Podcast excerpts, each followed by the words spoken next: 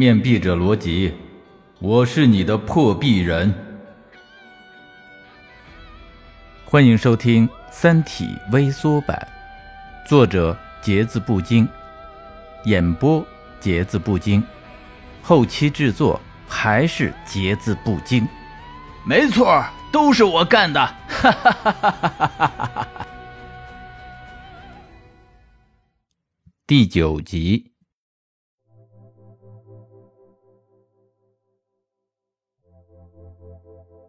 那么他们为什么让云天明去死呢？这里隆重的向大家介绍一个计划，它就叫阶梯计划。危机纪元里的人类抱着有病乱投医的心态，想出了好多种办法，比如面壁计划。在面壁计划的同时，还有一个阶梯计划也被采纳了。领导这个计划的人叫托马斯·韦德，他是一个刚毅、果断、偏执的人。为了实现阶梯计划，韦德想尽了各种办法，真是无所不用其极。计划的目的是把一个人送到三体世界，打入敌人的内部。但是送谁、怎么送，这就需要认真的思考了。首先提出的方案是制造一个飞行器，在地球朝三体星座的方向，按照一定的距离布置若干颗核弹，发射飞行器。当飞行器经过时，逐一引爆核弹。利用爆炸的冲击波推动飞行器的辐射帆，给飞行器加速。飞行器经过一个核弹就被加速一次，就这样依次加速递进，就像迈上一个一个的台阶，直到飞行器的速度达到光速的百分之一。所以这个计划被命名为阶梯计划。但是有一个问题，通过科学家的计算，想要加速到光速的百分之一，飞行器要足够轻。除去飞船本身的重量，搭载物的质量只能是十几千克。送个人是不可能了，送只猫还差不多。其次，人选问题也不好确定。这个人要有一定的科学知识，要有献身精神，不能反三体，又不能太亲三体。反正条件很苛刻。找来找去，最后找到了程心的同学云天明。程心是韦德的下属，从头到尾参与阶梯计划。于是韦德下令：“去吧，不管你用什么办法去说服你的同学。”程心是一个漂亮、善良、温柔且软弱的女人。在大学时代，全校的人都不爱搭理云天明，只有她主动跟他说话，帮助他。但她只是出于同情。于是云天明被她的美丽、善良和热情迷住，并爱上了她。其实云天明想多了，他对谁都这样。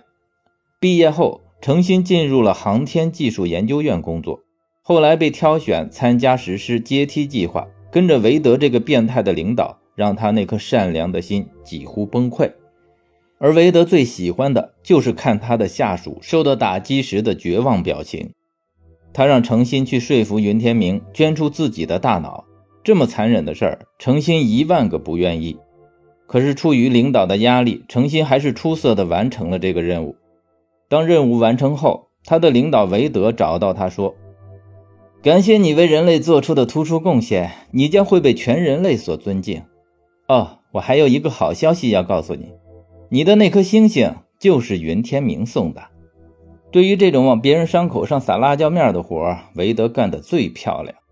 看到程心如五雷轰顶般傻在原地，韦德心满意足地走了。大功告成的程心觉得他那颗善良的心受到了摧残，好累。他决定退出阶梯计划，不再和韦德之辈为伍。冬眠吧，也许睡一觉醒来就会忘掉这些烦恼。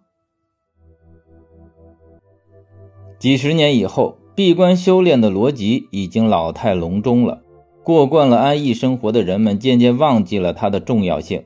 认为把人类的命运长时间的掌握在这么一个老糊涂的手里有点不妥，该换个人了。同时，有人猜测，当年发出诅咒毁灭的那个星球可能有生命的存在。如果是这样的话，那么罗辑就毁掉了不计其数的生命，同时在他手里还攥着两个文明的命运。对于一个为了生存不惜毁灭三个星球的人，太邪恶，太不靠谱了。于是。经过缜密的考虑和选举，选定了温柔漂亮、给人们圣母形象的程心作为第二代执剑人。经过简单的交接程序，罗辑被安全局的人带走，去接受星球毁灭罪的调查。哼，人啊，真是过河拆桥，卸磨杀驴，吃完饭就骂厨子，念完经就打和尚。程心拿着执剑人的发射器按钮，还没来得及感慨，仅仅几秒钟后，三体人就向地球发起了进攻。感谢您的收听，如果喜欢我的节目，请关注并订阅，下集更精彩。